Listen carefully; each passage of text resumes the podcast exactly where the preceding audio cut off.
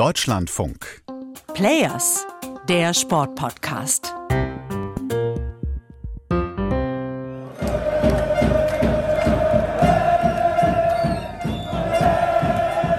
Partystimmung ist jetzt angesagt in Katar. Und das liegt kurioserweise nicht am Gastgeber, sondern am Team aus Marokko, dem letzten Vertreter aus einem arabischsprachigen Land bei dieser Weltmeisterschaft. In den letzten Tagen liest man deshalb ja immer wieder, Marokko spielt jetzt im Viertelfinale für die komplette arabische Welt. Aber ist es wirklich so? Hat der Fußball wirklich so viel Einfluss, dass er ja teilweise jahrzehntelange politische Konflikte einfach so vergessen machen kann?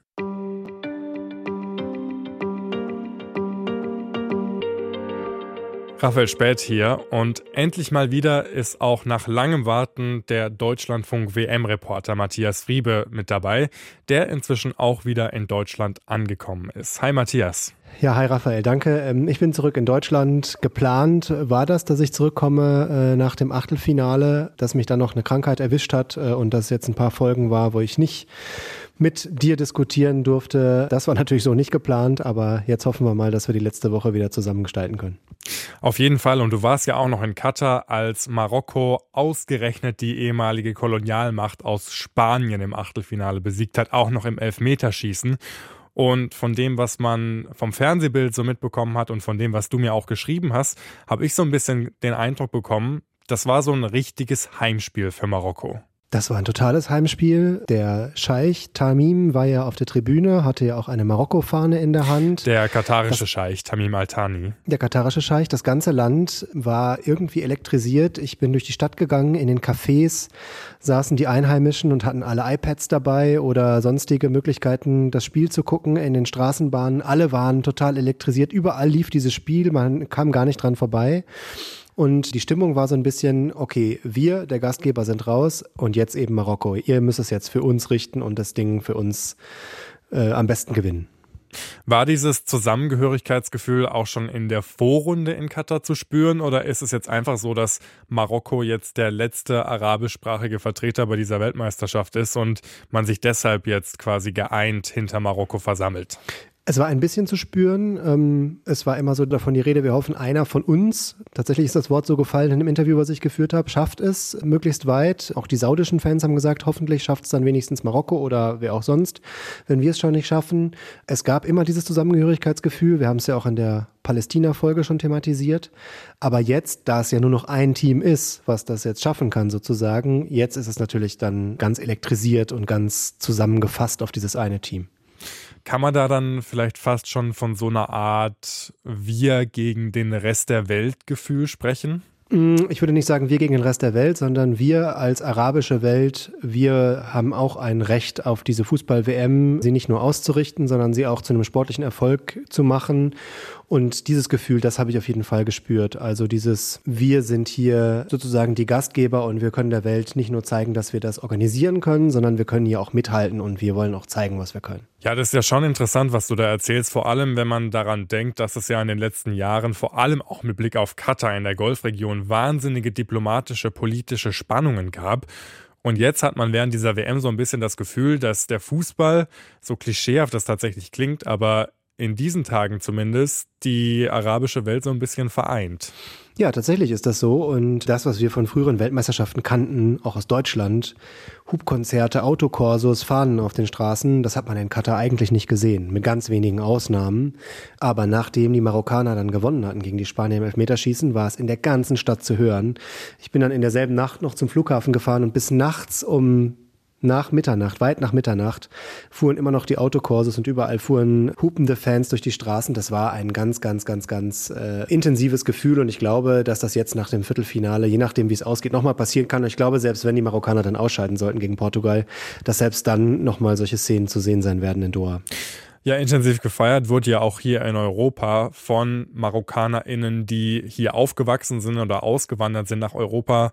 Da gab es ja in den letzten Tagen auch Berichte, dass es da dann zu Ausschreitungen kam. Also in Belgien mehrmals, in den Niederlanden, auch in Italien, wo ja marokkanische Fans dann sogar auch angegriffen wurden von rechtsradikalen Menschen. Also das zeigt ja, dass dieser Erfolg Marokkos bei dieser WM in gewisser Weise auch polarisiert. Ja, er polarisiert total. Also diese Bilder aus den Brüsseler Stadtvierteln schon nach dem Sieg der Marokkaner in der Vorrunde über Belgien sozusagen über ihre neuen Gastgeber. Viele haben sich dazu geäußert. Das waren ja schon ziemlich krasse Bilder, die man da sehen konnte von Verwüstungen. Und ich habe das natürlich von Katar aus auch nur aus der Ferne verfolgt. Was ich beisteuern kann sozusagen, ist ein, ich würde mal es sehr, sehr, sehr großes Selbstbewusstsein der marokkanischen Fans nennen. Sowohl die ganze WM über in ihren Trikots und Fahnen sich zu zeigen und da einen großen Stolz zu empfinden. Das war definitiv so. Das war auch, weil sie eine der größten Gruppen waren, ein sehr prägendes Bild während der Tage.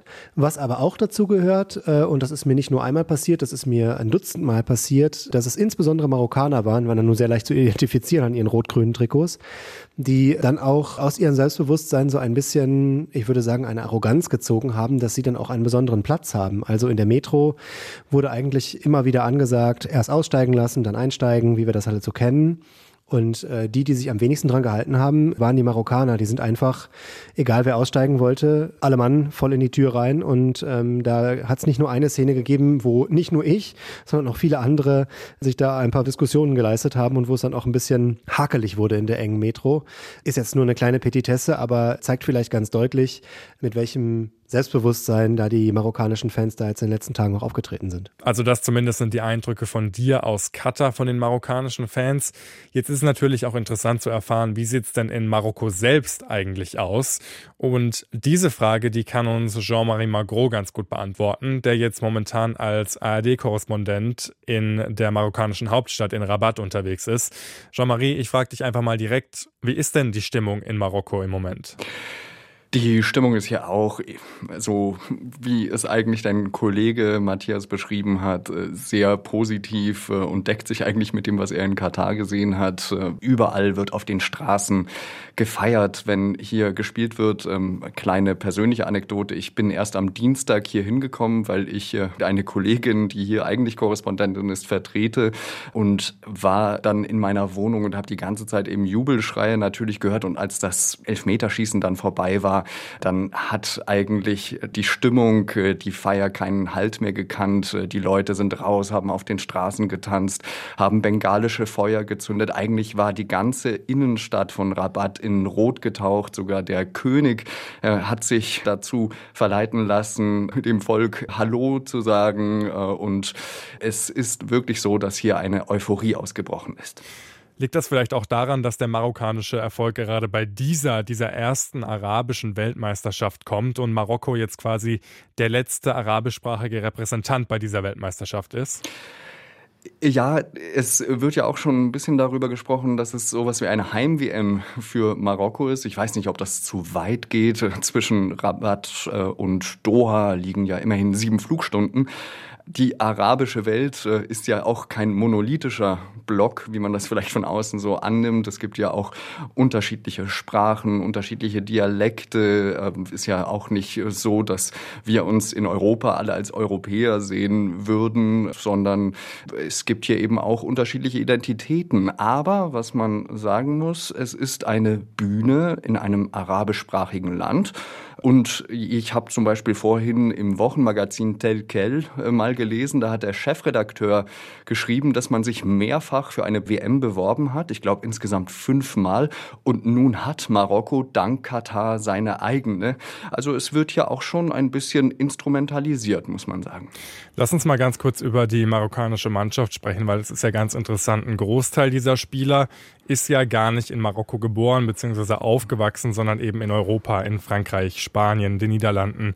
Ähm, wie ist denn das Verhältnis der Marokkaner zur eigenen Nationalmannschaft?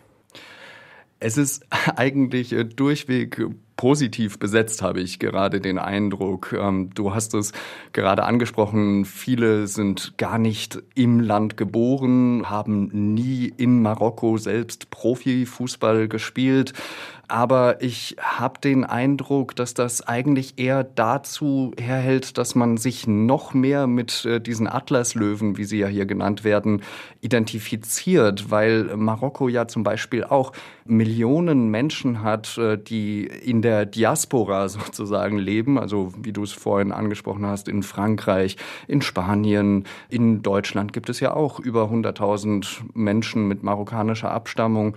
Und diese Mannschaft wird dann eigentlich eher als sowas wie die Repräsentation oder das Spiegelbild dieser Gesellschaft wahrgenommen. Es ist ja ganz interessant, wenn der marokkanische Trainer danach gefragt wird, dann sagt er zuerst einmal, es ist natürlich an erster Stelle mal ein Erfolg Marokkos, aber es ist auch ein Erfolg Afrikas. Wenn man hier in Deutschland die Berichterstattung anschaut, dann wird ja häufig davon gesprochen, dass es ein Erfolg für die arabische Welt ist. Wie wird das Ganze denn in Marokko selbst wahrgenommen? Ich habe den Eindruck, äh, dass es sowohl als auch wahrgenommen wird. Also äh, es wird sowohl die arabische Seite betont als auch äh, die afrikanische Seite. Ein, eine sehr interessante Szene hat sich dann nach dem Spanienspiel eben abgespielt. Da hat der Angreifer Sofiane Boufal gesagt, dieser Sieg gehört allen Unterstützern Marokkos auf der ganzen Welt. Er gehört dem marokkanischen Volk, allen arabischen Völkern und allen muslimischen Völkern. Kurz danach wurde in den sozialen Medien schon dagegen geschossen, eben vor allem von Menschen, die im Rest Afrikas, sozusagen südlich Marokkos, äh, südlich der Sahara leben, die gesagt haben, und wir sind damit nicht gemeint. Äh, und dann hat Boufal sich am nächsten Tag tatsächlich öffentlich dafür entschuldigen müssen, dass er diese Menschen eben nicht im ersten Moment mit eingeschlossen hat. Das zeigt für mich eigentlich, dass es schon so ein Identifikationsbedürfnis gibt mit dieser marokkanischen Mannschaft.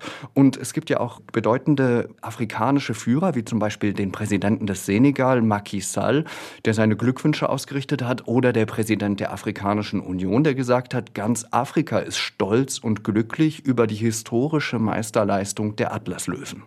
Lass uns mal noch über die politische Dimension dieser Weltmeisterschaft und auch dieses Erfolgs der marokkanischen Mannschaft sprechen. Matthias hat es vorhin schon erwähnt. Der Emir Katars saß mit Marokko-Fahne auf der Tribüne. Marokko und Katar pflegen auch enge wirtschaftliche Beziehungen. Das ist also ein sehr freundschaftliches Verhältnis. Aber wir wissen natürlich auch, dass es in den letzten Jahren gerade auch in der islamischen Welt, in der arabischsprachigen Welt sehr viele politische Spannungen gab. Bestes Beispiel ist ja da vielleicht Algerien, einer der Nachbarn Marokkos kann der Fußball und der Erfolg dieser marokkanischen Mannschaft, der ja durchaus auch als arabischer Erfolg gesehen wird, so ein bisschen dabei helfen, die Wogen wieder zu glätten? Das ist zumindest die große Hoffnung. Äh, diplomatische Beziehungen zwischen den beiden Ländern, zwischen Marokko und Algerien, sind ja abgebrochen seit August 2021. Die Landgrenze ist geschlossen seit 1994 äh, und in den Staatsmedien, äh, da wird eben diese Animosität auch noch immer ausgetragen beitragen. Also manche Medien haben zum Beispiel Marokko als Gegner von Spanien im Achtelfinale gar nicht genannt. Die Zeitung Point Afrique berichtete aber dann eben von Jubelszenen und von viel Autohupen in der Hauptstadt Alger nach dem Sieg. Und auch in den sozialen Medien wird ja zum Beispiel Marokko als das Brudervolk immer wieder betitelt.